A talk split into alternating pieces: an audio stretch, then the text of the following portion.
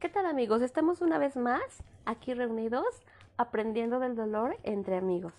Yo soy Isabel Hernández, tanatóloga, y les recuerdo el WhatsApp que es el 5514 36 9251. Nuestro correo es dlmc.ae arroba gmail.com. Hola Isa, ¿cómo estás? Hola, pues, Mau. También aprovechando para recordarles las redes sociales, Facebook, Instagram, es de lmc.ae, ¿no? Para que nos escriban preguntas, eh, dudas, todo lo que quieran saber o de lo que quieran que hablemos. Así Y es. Mau. yo mandé mi correo, Isa, Ok. porque tengo una cuestión que me gustaría que platicáramos. A ver, cuéntame, cuéntame, Mau. Fíjate que hace tres días, más o menos, hablé con una amiga y tenía mucho que no hablaba con ella. ujú. Y me contó que le de- detectaron hace poco cáncer de seno. Entonces, eh, me dice que ahorita pues ya como, o sea, como que no es que lo tenga ya asimilado, pero ya no está en el shock de cuando le dieron la noticia. Claro. Pero al final del día yo tampoco supe qué hacer, o sea, recordando todo lo que hemos platicado de, ay, tranquila, todo va a estar bien, no pasa nada, pues evidentemente no se lo dije porque pues es lo mismo que con el duelo, ¿no? Y todo lo que hemos hablado del duelo de lo que no hay que decir. Claro, Entonces, me gustaría que el día de hoy nos pudieras platicar un poco acerca de cómo se vive o, o- o- o cómo se lleva el- la pérdida de, de la salud, ¿no? Cuando tienes una enfermedad aguda, que no necesariamente termina en una cuestión de, de muerte, pero que no es lo mismo que te dé una gripa y sales, ¿no? A los Ujú. dos, tres días, a que te diagnostiquen una enfermedad que es grave ujú, que no necesariamente implica muerte, pero que sí es algo que te genera un cambio y un trastorno en toda tu vida, ¿no? Ujú. Porque influye en, en- en todo. Claro. Entonces, no sé si a lo mejor, o sea, que puedas empezar explicándonos, ¿no? ¿Qué, qué es la pérdida de, de la salud? Pues sí, precisamente podemos empezar por ahí, Mau. Justo en aclarar o acl- esta parte en la que cuando uno pierde, pierde la salud es justo una pérdida significativa y se vive como tal. O sea, con esa misma intensidad, este, uno la vive porque está, eh, y en este caso específico, está perdiendo una parte de su cuerpo, ¿no? Dices que es cáncer de seno. Sí, todavía no le han dicho que le van a, o sea, sí aplica que le corten, pero le corten o no le corten, pues sí, al final Sí, para ella fue, supuesto. ¿no? Impactante. Claro, porque aparte ya eh, empieza como todo, como toda esta parte en la que es todo un proceso, justo la noticia, justo que es algo súbito, ¿no? Justo que, que, que no sabes qué hacer, que te digo que cuando a uno le dan una noticia de esa magnitud, eh, justo hasta mentalmente pierde un poco la capacidad de, de, de, de razonar. O sea, es tan, es tan impactante la noticia que pierdes como esa, esa parte de, de procesar la información tal cual, ¿no? O sea, así como que te va, te, te pasa nada más y se va la, la información, no la captas, porque físicamente no tienes esa capacidad, ¿no? Y, pero, o sea, por ejemplo, este tema de, de cuando uno tiene este tipo de, de enfermedades agudas, Ujú. Pues no tiene que ver con, con la edad, ¿no? O Ah, no, sea, claro, no para nada. O sea, un, cualquier persona, o sea, de en cualquier etapa de su vida, en cualquier edad, se puede este, enfermar. Definitivamente la enfermedad no tiene que ver con la edad. Lo que sí tiene que ver con la edad, Mao, y con la experiencia, es cómo afrontamos esa, Claro. esa, esa pérdida, porque cuando uno ya tiene herramientas para enfrentarlo, no es lo mismo que un niño se enfrente a una enfermedad, porque, porque un niño no tiene las herramientas, no, no, no ha pasado por pérdidas como un adulto, que ya, como que ya tiene como más conocido ese camino. Sí, porque al final, digo, una enfermedad grave o no grave te puede pasar en cualquier momento, Claro. ¿no? Oye, pero entonces, ¿cómo, cómo, o sea, cuando uno recibe la noticia, una noticia de este tipo, ¿no? De, de una enfermedad de aguda. ¿Hay algún tipo de, o sea, cuáles serían como esas características, ¿no? De, que, uno vive a partir de que tiene la noticia de que tiene esta enfermedad aguda. Sí, no, o sea, por ejemplo, que, que, es algo, obviamente, pues cuando es algo, es algo inesperado, ¿no? Es una noticia súbita. Por supuesto, lo que inmediatamente pasa es querer, este, atenderse, ¿no? O sea, si te dicen tienes cáncer, pues lo primero que buscas es, obviamente, como en algún momento lo hemos platicado, pues buscas como otro doctor para que te confirme, si ¿no? o Sí, si sí, no. sí, sí, es cierto, sí, no es cierto, ¿no? Uno, dos o tres opciones más, ¿no? Porque justo es lo que necesitas, todo, es- todo eso que uno busca es justo lo que necesita, ese tiempo que necesita para procesarlo, ¿no? Entonces, ya que te dicen los tres médicos que sí, es real, ah, bueno, pues ahí ya empieza esta parte de, bueno, vamos a atendernos. ¿Qué, qué hay que hacer? ¿Cómo se tiene que resolver, ¿no? O sea, esta parte. Que aparte es muy fuerte porque tú dices, ok, me diagnosticaron X cosa Ujú, y vas por una segunda opinión. Ujú. Entonces, cuando buscas esa segunda opinión es porque todavía tienes una esperanza de, ah, no, es que el anterior se equivocó. Claro. Entonces buscas a otro, pero después, no, este también está mal, no voy a buscar a otro. Ujú, A veces sí, a veces no. Una persona cercana que también hace muchos años le diagnosticaron cáncer, también era de, de- de pecho y del seno, eh, y le dijeron que le tenían que cortar uno. Y entonces se puso muy, muy, muy mal. Y después fue por una segunda opinión y este doctor le dijo, pues sí, sí hay fibrosis, este, sí hay ahí como unas cosas, ujú. pero no es necesario operar y no es este y es algo que se quita con láser, ¿no? Con tratamiento, ni siquiera quimioterapia, era con láser y se deshacían, tenía que estar en X tiempo en eso y después ya eran consultas de seguimiento. Pero si no hubiera buscado esa segunda opinión, ¿no? Se queda con la primera, le hubiera cambiado la vida completamente. Claro, claro, por eso sí, sí, eh, o sea, instintivamente reaccionamos de esa forma, justo como dices, ¿no? O sea, no, no lo creo, entonces necesito otra segunda, segunda opinión, pero justo también pasan estas cosas que acabas de decir, que sí, la segunda igual te puede dar como más esperanzas y, y, y puedes resultar, porque a veces hay errores también, ¿no? Claro. O sea, también a veces quizás te dieron el resultado de otra persona y vas con otro y te dicen no. Entonces, sí, Oye, pero definitivamente. aparte de, de este tema de, del saber que no estás al 100 en tu salud, mental y emocionalmente, ¿no? También debe ser como, como algo muy fuerte, ¿no? De procesar, de manejar, sobre todo cuando hay enfermedades que se relacionan mucho con, con- con la muerte, ¿no? O Ujú. sea, hay muchas que, que de repente dicen, tienes esto y dices, ay, me voy a morir. Pero Claro. mucha gente no se muere, ¿no? Claro. Y toma el tratamiento, se atiende y sale adelante y no pasa ujú, nada. ujú. Pero en lo que se hace todo ese proceso, pues sí es, es como la incertidumbre de no saber qué va a pasar, no saber el nivel de gravedad de, de- de- de lo que tienes, el, el automáticamente el pensar en, en todo lo que vas a dejar de hacer o de vivir o de las personas, ¿no? O sea, todo lo que vas a perder, porque no es nada más, perdí la salud, entonces, sí creo que pronto también te puedes a pensar en todo lo que puedes perder y uno llega a cierto punto como, no sé si fatalista, anticipándose.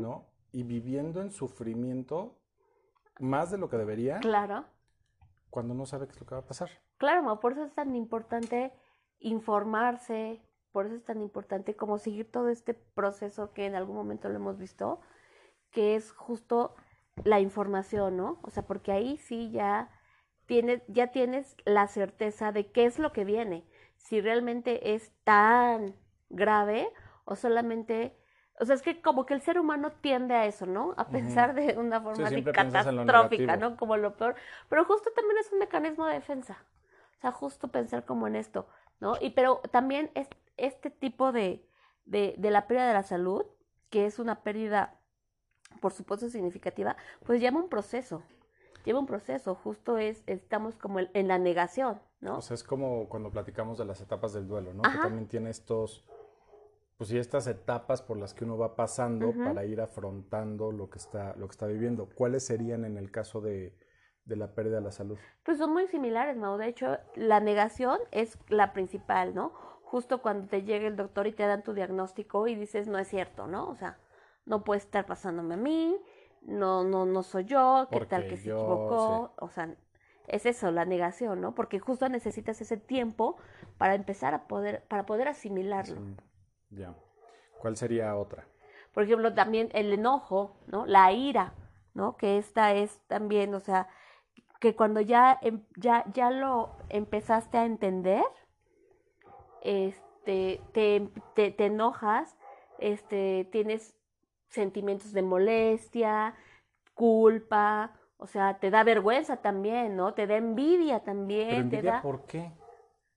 O sea, te da envidia de que el otro esté sano y tú no. Ah, ya. O sea, ya, te da envidia de que por qué a mí, ¿no? O sea, ¿por qué, por qué yo si soy tan bueno, si soy tan buen hijo, si soy responsable? Sí, casi, casi de por qué no le pasó a otra persona, Ajá, ¿no? claro, o sea, te da envidia del otro, por supuesto. O sea, son todas estas emociones que, que, que como dice, o sea, ni siquiera nos, se nos pasa como por la mente, pero justo es todo esto. Y es tan importante conocerlo para que cuando ya lo vives, este, tengas como claro que vas a pasar por eso. También, por ejemplo, la negociación. Esa es otra etapa, Mau, en la que tú ¿Pero dices, con quién negocias? pues con quien tengas a la, o sea, puedes negociar con Dios, ¿no? De Diosito, por favor, te juro que ahora sí voy a Dejar ya de no tomar. voy a dejar de tomar y pero por favor que este que me que me recupere, ¿no?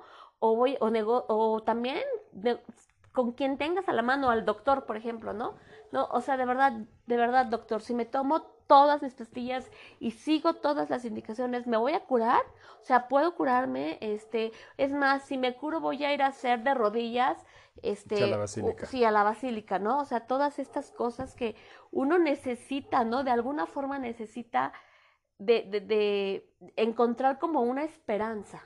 Sí, es como, sí, una negociación emocional, ¿no? O sea, el, el, el, el sentir o, o justo tener esa esperanza de si hago esto, entonces voy a estar mejor, ¿no? Cuando a lo mejor no tiene nada que ver. Sí, claro.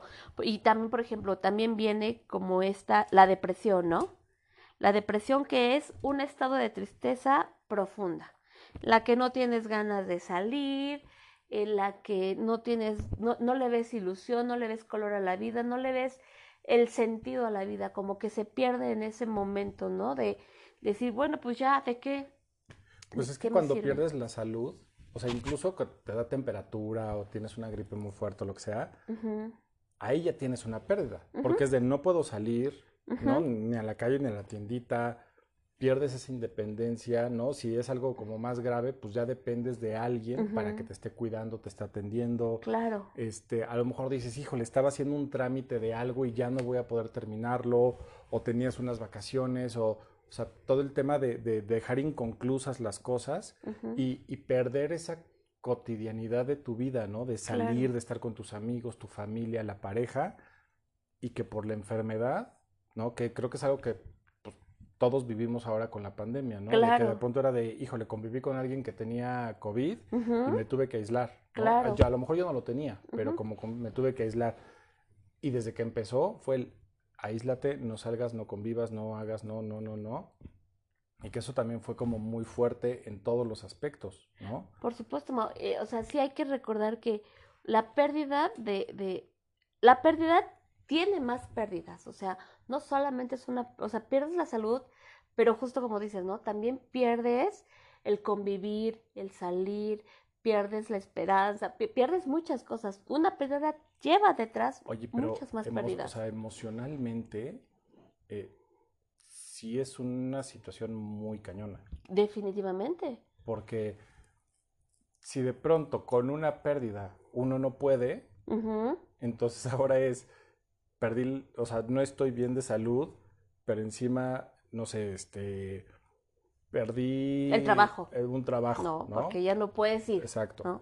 Este, o perdí eh, La irme pareja, de ¿no? viaje, o la pareja porque no tuvo la paciencia para cuidarme. Claro. O perdí porque me peleé con mis hermanos porque yo quería su ayuda y Claro. dijeron, no, o sea, no, no sé, mil cosas. Y no había pensado en eso, fíjate. Claro, por, eh, por eso es tan importante trabajar los duelos, por eso es tan importante que de cada duelo que tenemos, o sea, ir desmenuzando, Pero importante tanto para el doliente como para la gente que está con el doliente. por supuesto, O definitivamente. sea, no es solo para, para, en este caso, el que esté Ujú, enfermo, ¿no? También es importante trabajarlo el resto de las personas para poder entender cómo, cómo, cómo apoyar a esta persona, a este doliente, y, y, también saber qué hacer nosotros para no caer en eso, ¿no? Y, que para que todas estas pérdidas, porque estás enfermo y dices, ok, ya, perdí el trabajo, perdí la pareja, mis vacaciones o lo que sea, el doliente, pero los que están cerca es, híjole, yo también perdí libertad porque entonces ahora tengo que cuidar a la persona. Exactamente. Y también perdí dinero que no tenía, o sea, no, no tan frío, no, ni tan seco decir de lo perdí porque al final cuando es para una persona que amas, no lo consideras así.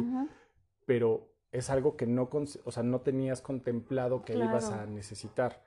este, perdí a lo mejor también el trabajo, porque por estar cuidando a la persona, eh, en mi trabajo me dijeron, oye, ¿sabes que estás faltando mucho o ya no te podemos dar permiso? Este, pues sorry, ¿no? Claro. Entonces también la otra parte también está viviendo muy, muy, de una manera muy fuerte esta, esta, esta situación de la pérdida de la salud de alguien. Claro, claro. Claro, y también sabes que caemos en el error, por ejemplo, por eso es tan importante la información, Mau, porque a veces con este afán de ayudar, a veces uno se atiborra y, todos queremos como ayudar al enfermo, pero también el enfermo necesita su espacio, necesita su tiempo, necesita como toda esta parte, ¿no? Que se le respete. O sea, al final terminas aceptando o, no sé, digo, lo ideal es llegar a esa parte de aceptación. Sí, que esa es la última fase del duelo. Ah, mira. Exactamente. la aceptación. La aceptación, que es ya cuando asimilas todo, la enfermedad, y ya de repente ya empiezas justo a, a, a volverle a encontrar el sentido a la vida, la calma, ya no te estás tan ansioso, o sea, llega como ese periodo de tranquilidad y justo de afrontar las cosas. Y hay mucha gente digo, yo he conocido un par de personas que de pronto, por alguna enfermedad que tuvieron, se metían a hacer ejercicio o hacer yoga o algún grupo de alguna cosa, ¿no? Alguna actividad y eso. Y lo que me platicaban es que al final terminaba, o sea, el hecho de estar haciendo estas actividades y de retomar en la medida de lo posible, ¿no? Eh, su vida, si no al 100 o no como antes, pero sí estar haciendo cosas, no estar nada más tirado diciendo, ay, estoy enfermo, estoy enfermo, también les generaba mucha paz espiritual, ¿no? Y mentalmente, porque estabas ocupado en algo que te gustaba y lo disfrutabas, entonces ya no estabas pensando en la enfermedad, ¿no? Y estabas pensando en de, ay, ahora voy a pintar un cuadro, ¿qué hago? ¿no? Sí, sí, claro, son como todas estas, por eso es tan importante, Mao, en el momento que estamos eh, pasando por una enfermedad, sí hay que cuidar muchísimo, por ejemplo, la alimentación, hay que cuidar nuestros pensamientos, ¿no? Es, no sé, buscar cosas, ¿no? Es, esto de la, del arte, ¿no? Ya sea la música, escribir, este, cantar, no sé, hacer poesía, lo que, lo que cada uno quiera, pero es muy importante ejercicio, alimentarse bien, porque ya tienes la enfermedad, pero ahora si te enfermas por no comer, o sea, le tienes que agregar otra pérdida, ¿sabes? Sí, claro, porque ahorita es, tienes esta enfermedad, pero entonces no comes bien y después ya te salieron dos, tres y luego estás mal del hígado y luego estás del intestino. Y luego si no te mueves, pues ya la rodilla y, o sea, es, es bien importante todo esto, Mau. Oye, y en, en, en el caso de, de la familia, o sea, lo que entiendo es que todo esto que hemos platicado es más como... Del doliente. Del doliente muchas cosas sí aplican también para la familia, pero, pero al final la familia pues también está experimentando el duelo. Sí, sí, sí, sí, sí, justo como te lo decía, o sea, es igual el proceso. Evidentemente, pues la familia no está experimentando el dolor, pero también sufre, o sea, sufre de la mano. Tiene su propio duelo. Sí, tiene su propio duelo, este, le duele el dolor del ser querido y entonces justo creo que uno de los más, o sea, una de las cosas más importantes es la comunicación, ¿no? Te digo, este, darle el espacio a la persona que está pasando por la enfermedad, tener como esta, eh, esta capacidad de ser asertivos, de poder comunicar qué es lo que quiero, qué es lo que no quiero, cuándo lo quiero, o sea, es súper importante, Mau. Pero entonces ese tipo de cosas son las que ayudan a transitar de una mejor manera o o no tan, tan, no, no, encuentro la palabra ahorita, pero, o sea, desde el punto de vista del enfermo y de la familia, cómo llevas de mejor manera el estar viviendo esto, Ujú. Sí, como claro. doliente y como acompañante, ¿no? Del doliente. Sí, claro, o sea, justo esto, Mau, la información es este es como lo más importante para que ambas partes, digo, obviamente no hay una forma correcta, Mau.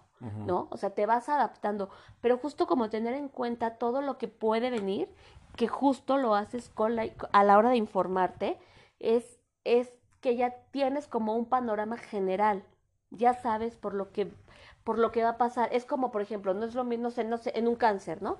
Que de repente, seguro en las quimioterapias, te- se te va a caer el cabello. Pero si tú ya sabes que se te va a caer el cabello, a la hora de que ves a tu, a tu ser querido ya sin cabello, pues no es el mismo shock que te causa si no supieras que Claro. no va, que va, o sea, que, que de repente te le quitaron el cabello, ¿no? O sea, Sí, porque ya sabes qué va a suceder. exacto, eso Ahora, es lo importante de Ujú. informarse también es el, o sea, creo que el, el saber qué es lo que le puede pasar a uno, ¿no? O sea, ujú, lo que viene, sí, lo esperado. saber tanto el, tanto el, el doliente como la gente cercana en qué consiste la enfermedad, de qué trata, cómo te puede afectar. Al final no a todo mundo lo afecta de la misma manera, Claro. pero hay generalidades.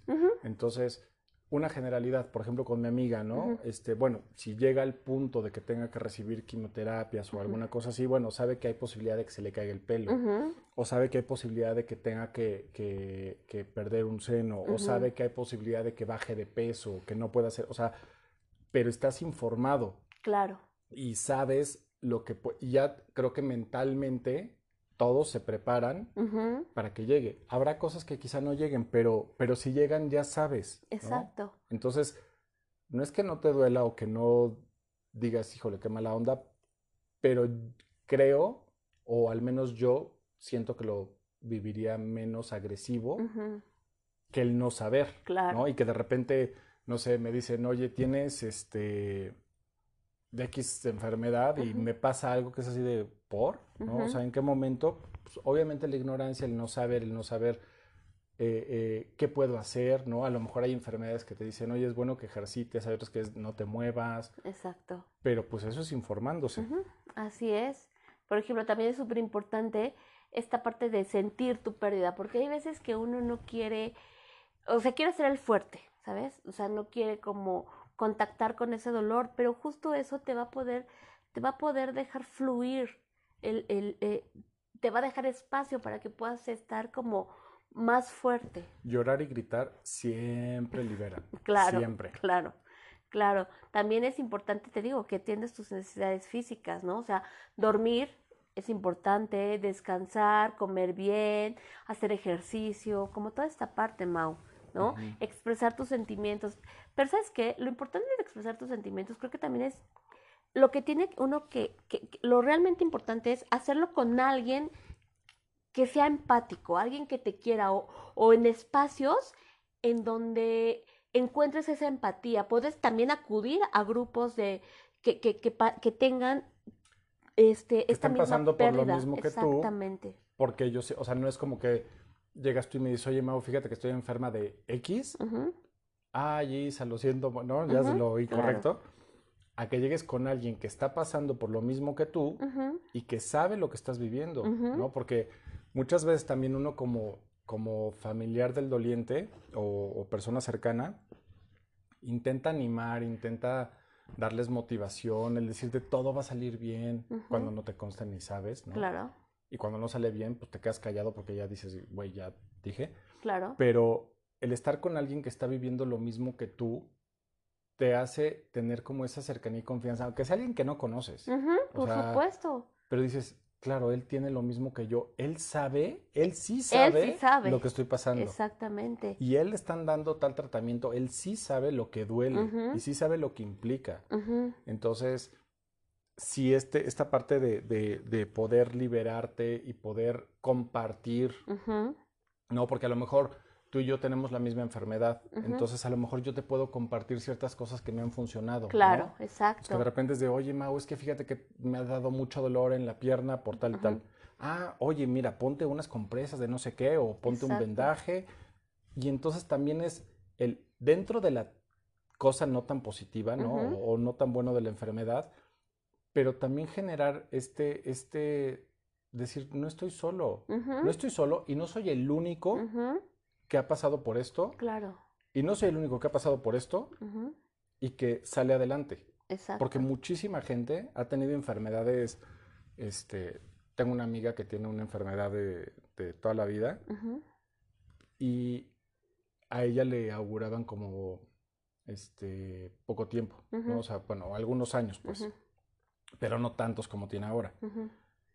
Y entonces, al día de hoy está perfecta y sigue bien y vive feliz, se cuida, ¿no? Hace lo que tiene que hacer, pero no sucedió lo que le dijeron que iba a suceder. Claro. Entonces, imagínate también vivir con ese de, ay, me voy a morir mañana. Y despiertas, ay, gracias Diosito, no me morí. Te acuestas, ay, me voy a morir mañana, ¿no? Qué angustiante, ¿no? Entonces, e, el hecho de, compartir esto y regresar al informarte y saber no todas las enfermedades, aunque la generalidad sea una, significa que tú vas a acabar igual. Claro.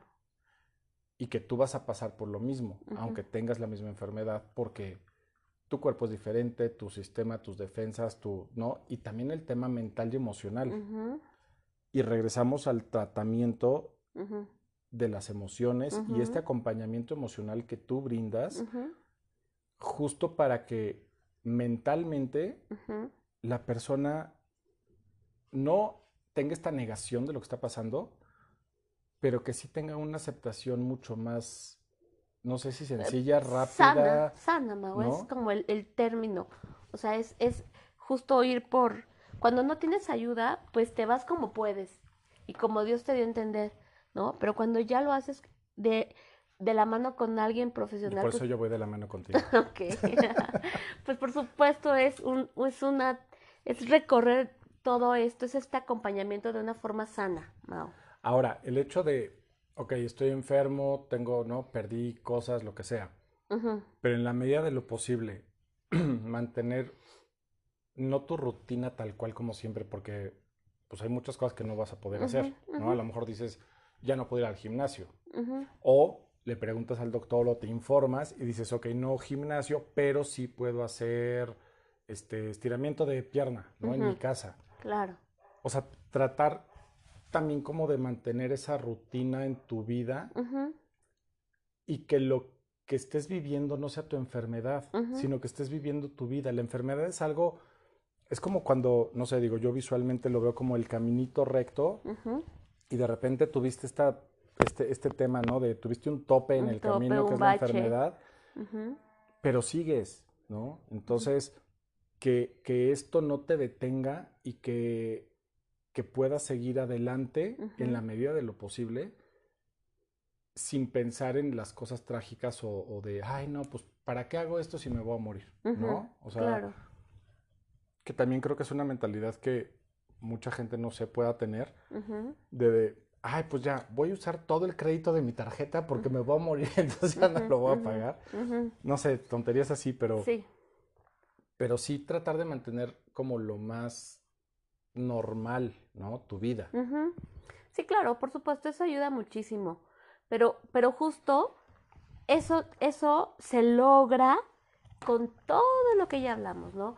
Con la información, con vivir, con aceptar, con, sentir tus emociones. Es, es, todo un proceso. No es como de, de una varita mágica y que todo resulte. No, o sea, realmente es vivir las cosas para que no, justo para que te puedas adaptar a eso. Ya. ¿Y qué otra cosa este, habría aquí importante mencionar? Pues que, por ejemplo, pues por supuesto, ¿no? Como, lo básico, no, no, no tomar alcohol, no este, dar como excesos, no tener excesos y demás, wow. Bueno, también el tomar decisiones importantes, ¿no? Debe de ser. Claro. O sea, porque de repente, yo tengo una frase, jamás en tu vida tomes decisiones importantes estando muy feliz o muy enojado.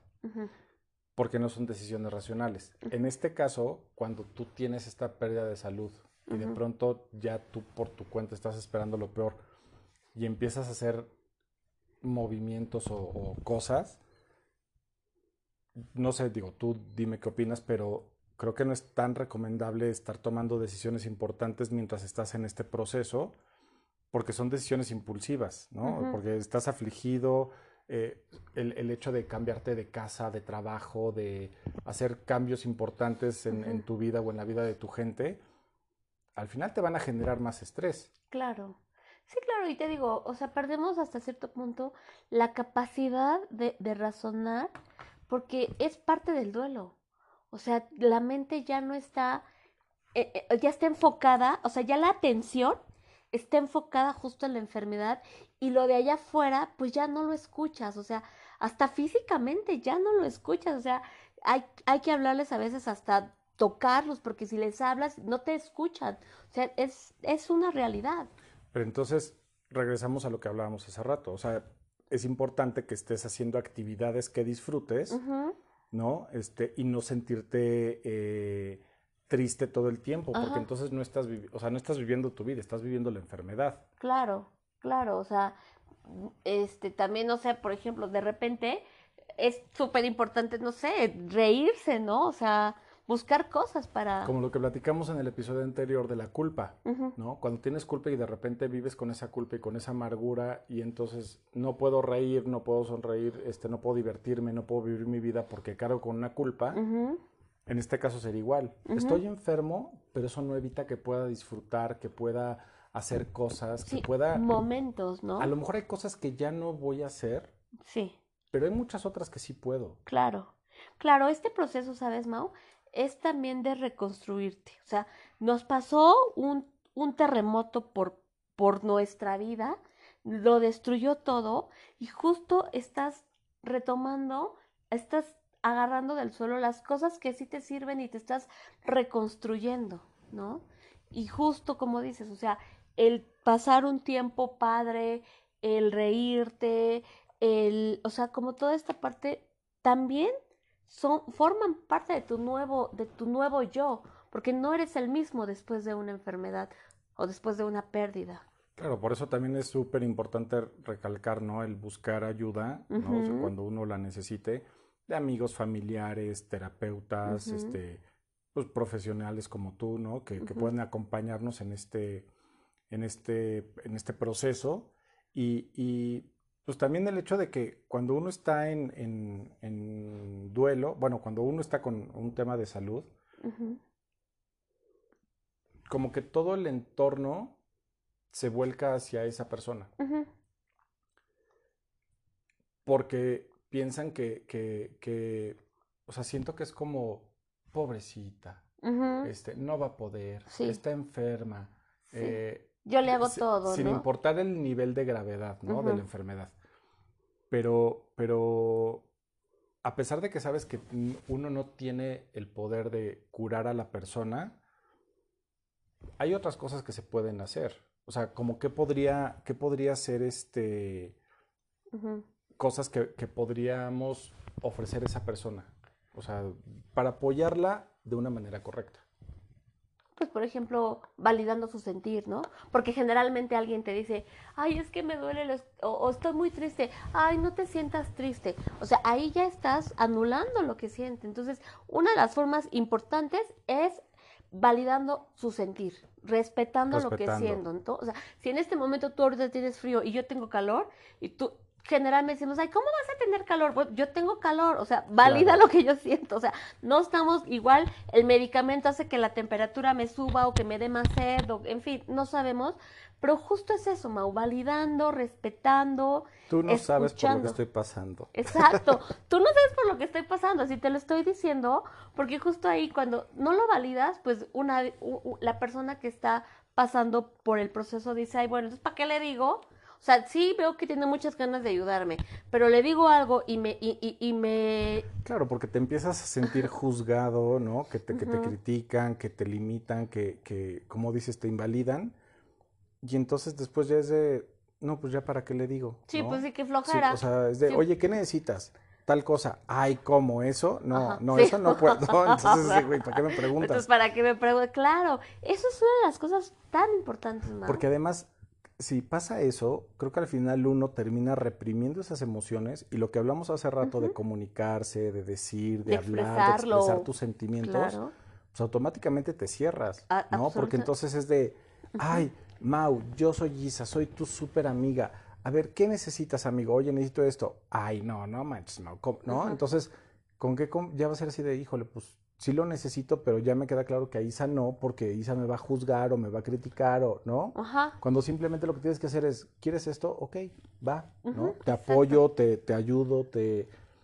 Y que eso genera esta confianza de la gente de poder sentirse con la libertad de decir tal cual todo, Claro, ¿no? claro. Y, y de liberarse y de, de no vivir esa enfermedad aguda de alguna forma como reprimido. Exactamente, Mao, eso te ayuda mucho. O sea, el, el liberarte le baja muchísimo la presión a, a todo lo que estás pasando. Porque de por sí ya la enfermedad es muy difícil. Ahora imagínate, aunado a todo esto de reprimir, de no hablar. Y sobre todo lo que platicamos alguna vez con, con el duelo por, muerte, que yo te preguntaba qué era lo políticamente correcto, ¿no? Porque uno normalmente llega y es de, ay, lo lamento, lo siento mucho. Y tú me decías, no, o sea, lo ideal sería cómo te sientes, en qué te puedo ayudar, qué necesitas, voy por tus hijos a la escuela, te hago el súper, te pago la luz. O sea, el, el- el tener esa apertura de, de no estar juzgando ni criticando, sino decir realmente qué necesitas. Entonces, tú que estás pasando por esta enfermedad aguda, ¿qué necesitas en este momento? ¿No? Claro. Eh, el, el- el- porque uno puede pensar, como me pasó a mí con mi amigo, que yo pensé que lo que yo hacía estaba bien Ujú, y él necesitaba otra cosa. Claro. Entonces, el, el hecho de, por ejemplo, una, eh, no sé, o sea, el, el poder saber a ciencia cierta, oye, es que yo no quiero que me traigan regalos o flores.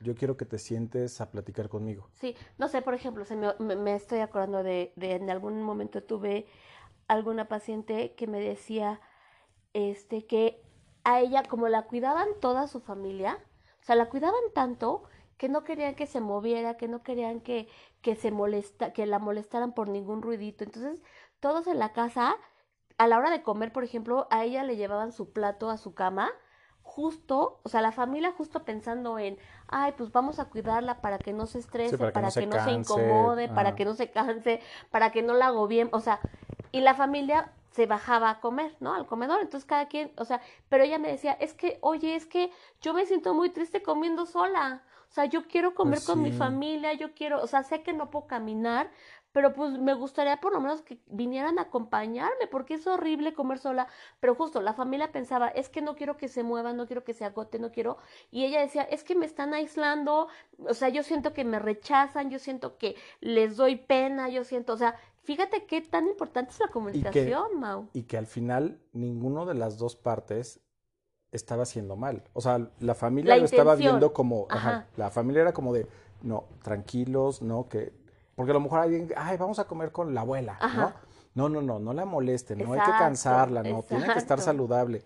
Y por otro lado, la abuela es de, pues sí, gracias, me trajeron de comer, pero estoy sola. Y mis últimos días, La voy a pasar digo, sola. pensando en que fuera así como de, ya, bye, voy a estar sola. Exacto. O no son sus últimos días, pero estoy viviendo esta enfermedad sola. Ujú. Por eso te digo que es tan importante la comunicación, o sea, realmente, oye, ¿te gustaría comer? Que, o sea, ¿cómo comemos? Vamos, si te Sí, molesta a lo el mejor ruido. no toda la familia, pero de pronto se van turnando, ¿no? Exacto, por Así de, ah, ejemplo, ¿no? este, tal día se suben dos o uno, O, lo o que por sea. ejemplo, decirle, oye, a mí, yo siento que te molesta el ruido de la tele. ¿Cómo ves? ¿Te molesta? O no, o sea, pero realmente preguntarle, o ¿Y esta señora sí les dijo o no?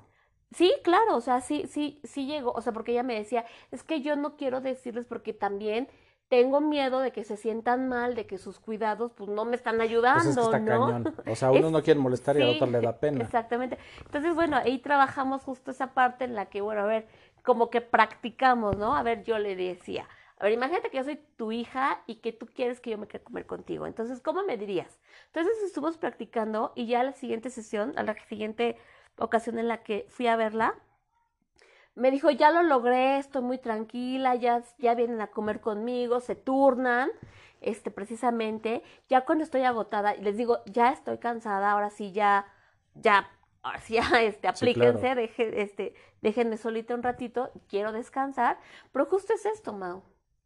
Sí, no, es, es, o sea, y es algo que, que, digo, no sé la gente que nos está escuchando, pero al menos yo no lo habría pensado. Entonces, digo, a lo mejor porque no he estado en esa situación, digo, he tenido gente cercana o conocidos con enfermedades eh, eh, agudas, pero con ninguno he tenido esta cercanía de estarlos cuidando, ¿no? Afortunadamente, pues nunca ha sido nadie de mi familia nuclear, nada de eso. Pero, pero es súper, eh, o sea, el, el hecho de, de, decir, yo pienso una cosa, ella piensa otra, pero no nos la decimos. Y tan sencillo como decir, oye, gracias por la comida, pero quiero que alguien coma conmigo. Claro. Y no estar cada quien sacando sus conjeturas, ¿no? De, de, ay, no, no, la no queremos molestarla. Y la otra dice, no, pues es que nadie quiere estar conmigo.